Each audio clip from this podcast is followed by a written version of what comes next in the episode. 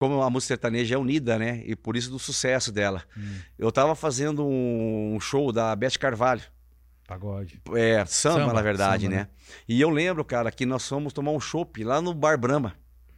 E tava eu, na época o Marlon, e ela e a assessora dela.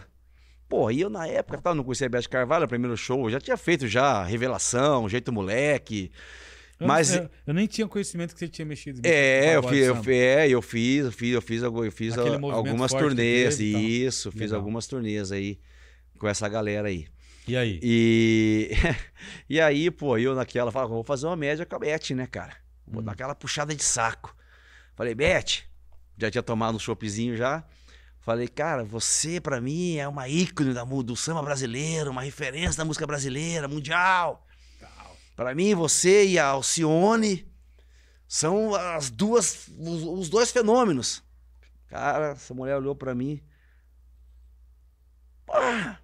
Cara, me xingou de tudo, velho. Como é que você me compara a uma v...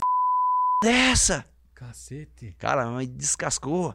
Essa lada de shows que me atravessa nos meus shows. Cara, é, descascou. Tinha Até uma essa Alcione rivalidade. não sabia disso, tá sabendo agora, né? A Beth já, já, já faleceu, Já né? Falei, puta que pariu, velho. Olha o que eu fui arrumar, né? Então, assim, o que eu quero dizer com isso? Que ah, é tipo, e, cara, isso é um sintoma, né, cara? Que, que outros gêneros, de repente, porque, porque elas eram mesmo, na verdade, as duas ícones, né, cara? E as duas ícones, cara, não tinha essa união. E o Zezé, cara, e o Chitão que você citou, que o Zezé passou as músicas que ele havia recebido, tinha essa sintonia, né, cara? Essa simbiose. Então, de repente, por isso, né, cara, que de repente, não, não tô desmerecendo o samba, longe disso, é longe disso. Mas que deu, o porquê que o movimento sertanejo também é tão forte, né, cara? Que tem essa união que às vezes em outros, gê- tipo, em outros movimentos acaba não tendo, né? E é legal ver isso também. A gente é, fica confortável em falar disso, César, porque a gente, de certa forma, consegue fazer isso também ah, no off, né, no bastidor, Sim. que é o caso. É, num determinado momento eu- indiquei você num projeto, você entrou. Sim. Depois de um tempo eu precisei de você e você levou o artista lá para mim, acabou. ah, De certa forma é uma troca. Sim, é, é, um uma apoiar corrente. outro, né? É uma corrente. É, é, Márcio, até voltando agora um pouco também naquilo que você havia falado, não sei se tem tempo do programa ainda. Estamos finalmente. mas- É, o, eu lembro uma vez, cara, então, até dentro tipo, da, tipo, da turnê do Jeito Moleque aqui no Sul, ele estava estourado na época. E nós fomos na rádio, na rádio, eu lembro até hoje, na rádio Mundi FM, Hum. que era um show lá em Ponta Grossa. E era um estúdio de- montado dentro de um shopping. E os meninos foram dar entrevista lá tal, e o locutor da época fez uma brincadeira, tipo, meio que é, desfez é, do pandeiro. Hum, Tipo assim, ah, pra que, que serve você ficar batendo esse. Tipo assim, de- desmoralizou, de certa forma, o instrumento. E aí, terminou a entrevista, fomos pra van. E aí eu lembro, eu sentava no banco da frente, aí tava o vocalista, acho que era o Bruno na época, uhum. e, o- e o menino do pandeiro, que eu, não, que eu não me recordo o nome agora.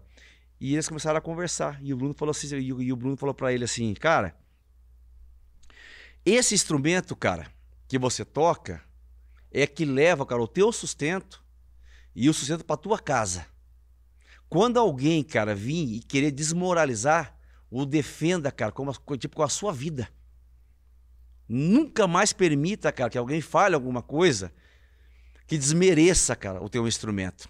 Porque essa é a tua ferramenta de trabalho. Isso foi uma outra coisa que me marcou. Que eu carrego até hoje, cara. Esse ensinamento que o Bruno falou. E é uma verdade. Porque quando você tá em qualquer segmento, que você tá na luta, você tá na batalha, você tá trabalhando, cara, o que mais aparece são pessoas para te derrotar, para te derrubar. É raro as pessoas que realmente elas vêm pra te dar um abraço, te falar uma palavra bacana, te botar para cima. É aonde que você tem que se mostrar forte, cara. Fala, não, aqui não. Fala, aquilo que eu faço é legal, é bacana, porque é minha verdade. É aquilo que eu acredito, cara, que eu tenho de melhor para poder oferecer para as pessoas. Então, é mais de repente uma dica também para quem tá começando. Claro que é. Não Defenda a sua arte.